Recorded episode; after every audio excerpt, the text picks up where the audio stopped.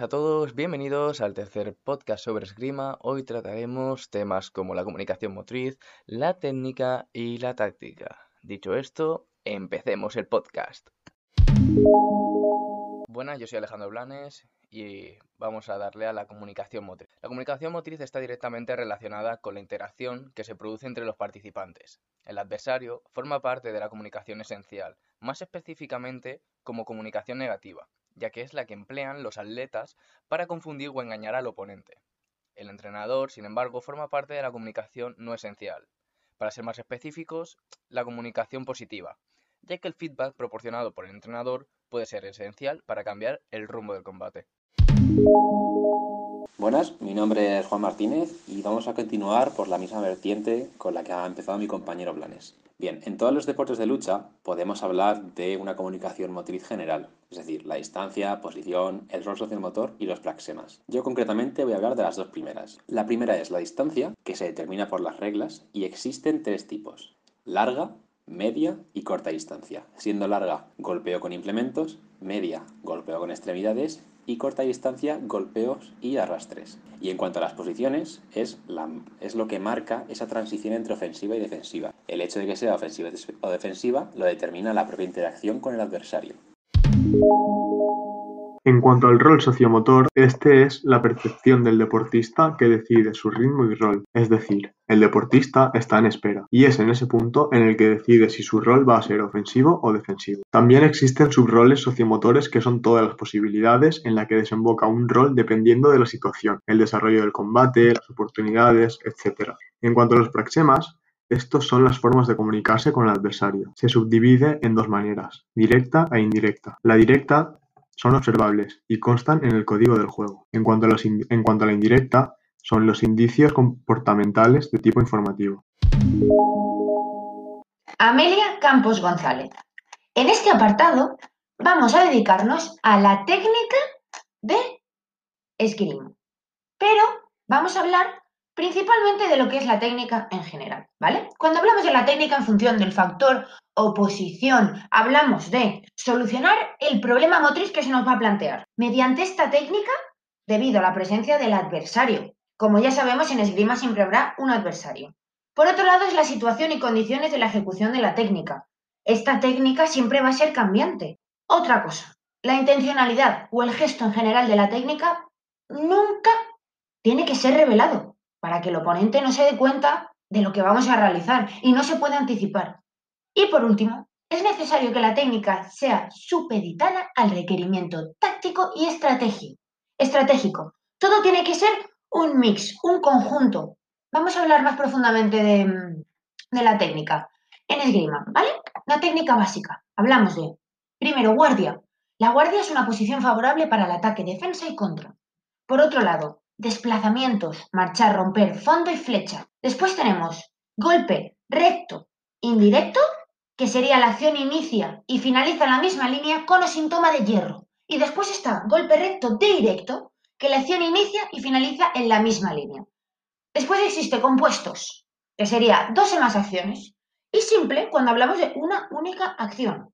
Tenemos una parada, Detiene la acción ofensiva del adversario. Después está la respuesta. ¿Qué, ¿Qué creéis que es la respuesta? Pues será el ataque sobre el final del ataque del adversario.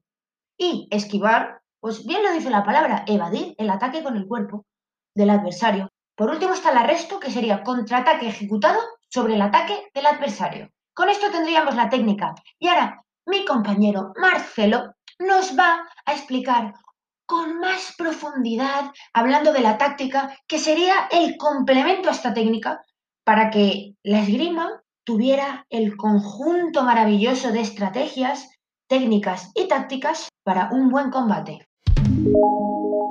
Gracias, Amelia. Bueno, yo soy Marcelo y os voy a hablar sobre la estrategia dentro de la esgrima. Amelia os ha hablado de la técnica que está más relacionado con cómo ejecutar ese, ese, concepto y yo os voy a hablar del objetivo que tiene, ¿vale? Vamos a empezar con las preparaciones, que son las acciones con el cuerpo o con el arma destinadas a sacar partido de la reacción o de la ausencia de la reacción del contrario. Dentro de las preparaciones podemos encontrar el ligamento, el batimento y las cintas. Eh, eh, comenzamos. El ligamento es la acción de poner en contacto el hierro propio con el hierro adverso. Se utilizan como preparaciones con la final de provocar reacciones en el rival. Luego, batimento. Es la acción que consiste en dar un golpe seco con el arma de forma más o menos violenta sobre el arma del adversario, con el fin de abrir una línea, provocar una reacción o fijar la mano. Fintas. Consiste en un simulacro de una acción con la intención de provocar una reacción en el rival y poder sacar provecho de ella. Tenemos varios tipos. Finta de ataque simple y directo y finta de ataque simple e indirecto. Eh, bien, ahora pasamos a las acciones ofensivas. Son las acciones que tienen por objetivo tocar al adversario en un blanco válido, eh, que haga punto encontramos el ataque simple, que es una acción en un solo tiempo, y dentro del ataque simple encontramos el directo y el indirecto. El directo, que se desarrolla en una sola línea, también denominado golpe recto, e el indirecto.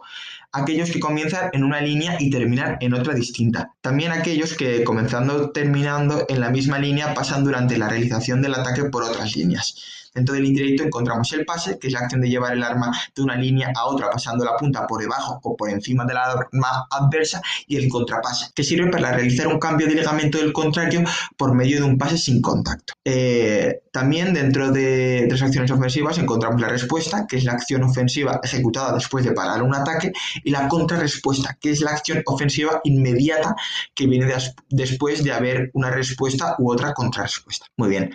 Eh, pasamos a las acciones defensivas, que son aquellas acciones que tienen como objetivo evitar que el adversario toque en blanco válido. Y encontramos dentro de ellas la parada, que es la principal acción defensiva de la esgrima y consiste en detener o desviar con el arma la acción ofensiva o contraofensiva del adversario. Eh, eh, las paradas se clasifican por su ejecución o bien según el movimiento de la punta. Estas vienen definidas por las líneas y posiciones, donde empieza y termina la punta del arma. Vale, parada de golpeo. Consiste en desviar el arma del adversario dando un golpe seco sobre su hoja y, segundo, la parada de oposición, que se realiza desplazando y dominando la hoja del rival, cerrando completamente la línea amenazada y manteniendo en todo momento el hierro adverso hasta la terminación de la respuesta. Eh, cabe decir que según el movimiento de la punta existen cuatro paradas, la recta o lateral, la semicircular, la circular o la diagonal. Luego también encontramos un tipo de, de defensa que es con distancia que, que, consiste en dejar corto el ataque del rival efectuando un desplazamiento, por lo general como romper. Y hasta aquí el podcast de hoy. Muchas gracias por habernos escuchado un día más y nos vemos en el próximo.